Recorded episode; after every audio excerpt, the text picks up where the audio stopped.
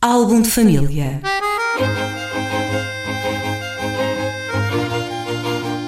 A origem e a evolução das famílias e dos seus sobrenomes.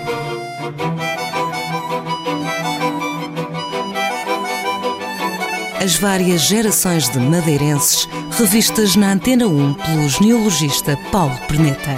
Álbum de família.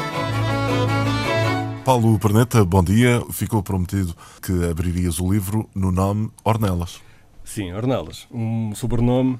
É um nome também muito, muito habitual aqui, aqui na região. Muito habitual e com muito mais história do que as pessoas muitas vezes talvez imaginam. O nome Ornelas é, já, já ele próprio, é um nome que não se consegue perceber bem qual, é a, qual será a origem. Uh, há quem associe a, a Dornelas, que, são, que é um, um toponímico que aparece, uma toponímica que aparece no continente, eu nunca consegui. Uh, esta, ela, ela tem uma origem desconhecida, esta família. Ela aparece no contexto da aventura do Atlântico já. Portanto, quando eles estão muito ligados à exploração das Canárias, uh, os, os as primeiras gerações de Ornelas, às guerras com, com os guanches, e eventualmente acabam por estabelecer a sua base aqui também muito ligados com a nobreza, hum, aliás, ao longo das gerações vão consolidando isso sempre, com a nobreza canária, é uma, uma família de matriz atlântica mesmo, os, os Ornelas, um bocado como os Câmaras também. Assim, é daquelas famílias que nós podemos nos orgulhar de ter produzido, orgulhar, mas sim, uh, ter produzido, ser uma gesta atlântica que se baseou aqui na, na Madeira. Estes Ornelas têm a sua sede inicial e, e vai até às últimas gerações sempre, uh, de Morgadi, na, no Caniça. Inclusivamente, uh, isso começa no, no século XV, uh, o estabelecimento deles lá, e vem até o 20, porque vem até o fim da, da monarquia mesmo.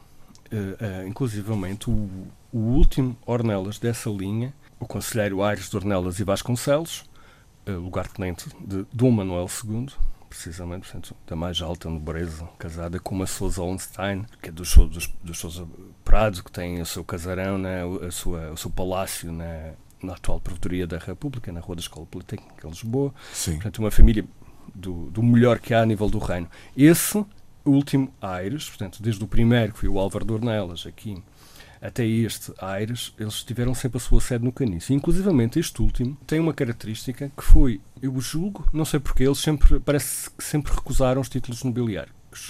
Uh, Visconde, Barão, Conde, tu, tudo isso foi recusado. Mas este, este último Aires, uh, teve o, o único senhorio que existiu aqui na Madeira, o senhorio do Caniço ele foi nomeado já numa época, portanto é um título medieval, é uma coisa muito curiosa, porque é um título medieval, e este era um homem moderno, da, portanto, do tempo do Manuel II até, e já vinha de Dom Carlos, é um grande, um grande estadista, e uh, tem o senhorio do. Aliás, se não me engano, isso está na estátua do Cristo Rei, que foi oferecida por, uh, por ele e pela... Um, é um, foi um voto da... Não sei se foi dele e da, da mulher, se foi da mulher já viúva, da Sousa Holstein, mas está lá Senhor do Caniço, o Morgado do Caniço, o Senhor do, do Caniço, porque era o título realmente que ele tinha. Foi que o, ele tinha, sim. E, penso que recusou sempre. Os viscondes, os viscondes e os barões naquela altura estavam tão rebaixados em, em fama e os senhorios deviam remeter talvez para aquele passado glorioso medieval e ele fez esta coisa engraçada que foi recusar os títulos mais altos e ir para o mais baixo. E foi senhor do... E é o único senhorio que eu consegui encontrar aqui na Madeira. O, senhor do Caniço. Isto é a linha principal, né? Sim. Eles depois foram derivando para os lados desde o início, com muitos ramos de Ornelas.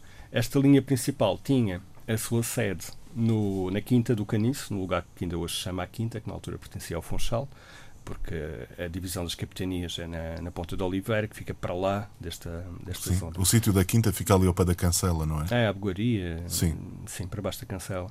Devia ter lá uma grande casa que não, não parece ter sobrado muito rastro além da capela. Tá. E há ali uma capela, não sei se é, estará relacionado que há que, que chama-lhe a capela do Pão por Deus ou algo assim do género. Tem uma, Sim, seria a capela do Morgadio, o resto não parece. Quando passamos na Via Rápida vemos, vemos essa capela, não é? Sim, vemos muito bem essa capela na Sim. Via Rápida, é verdade.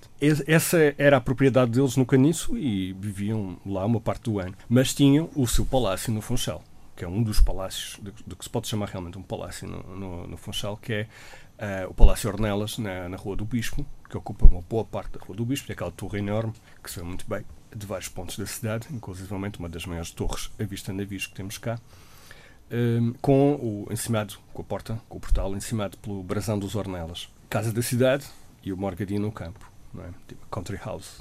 Country House. Infelizmente não, não sobreviveu.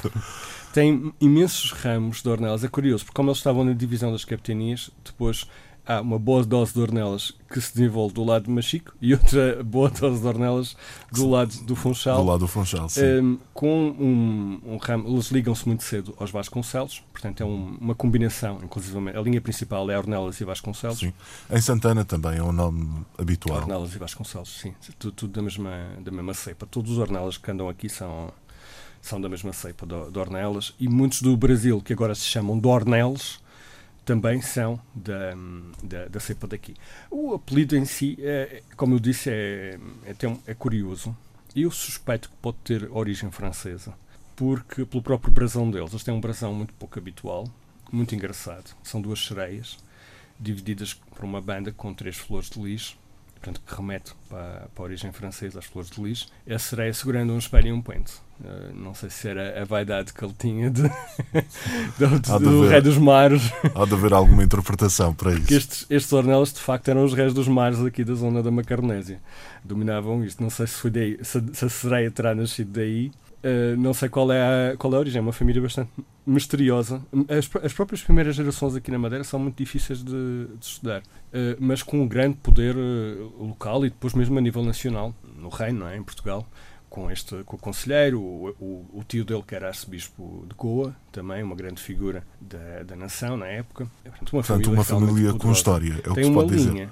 que se desenvolve ali no Estreito de Câmara de Lobos, que também há muita gente aqui que é Ornelas e vem da, dessa linha do Estreito, que é, obviamente, na sua origem, um ramo, uma deriva desta, porque eles são Ornelas e Vasconcelos.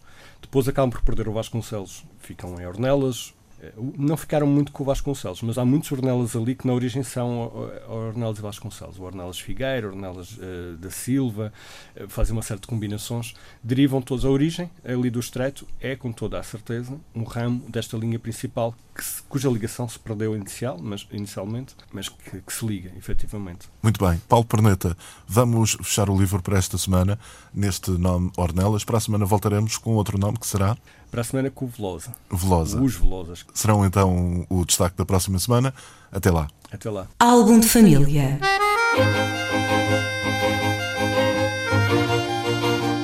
A origem e a evolução das famílias e dos seus sobrenomes.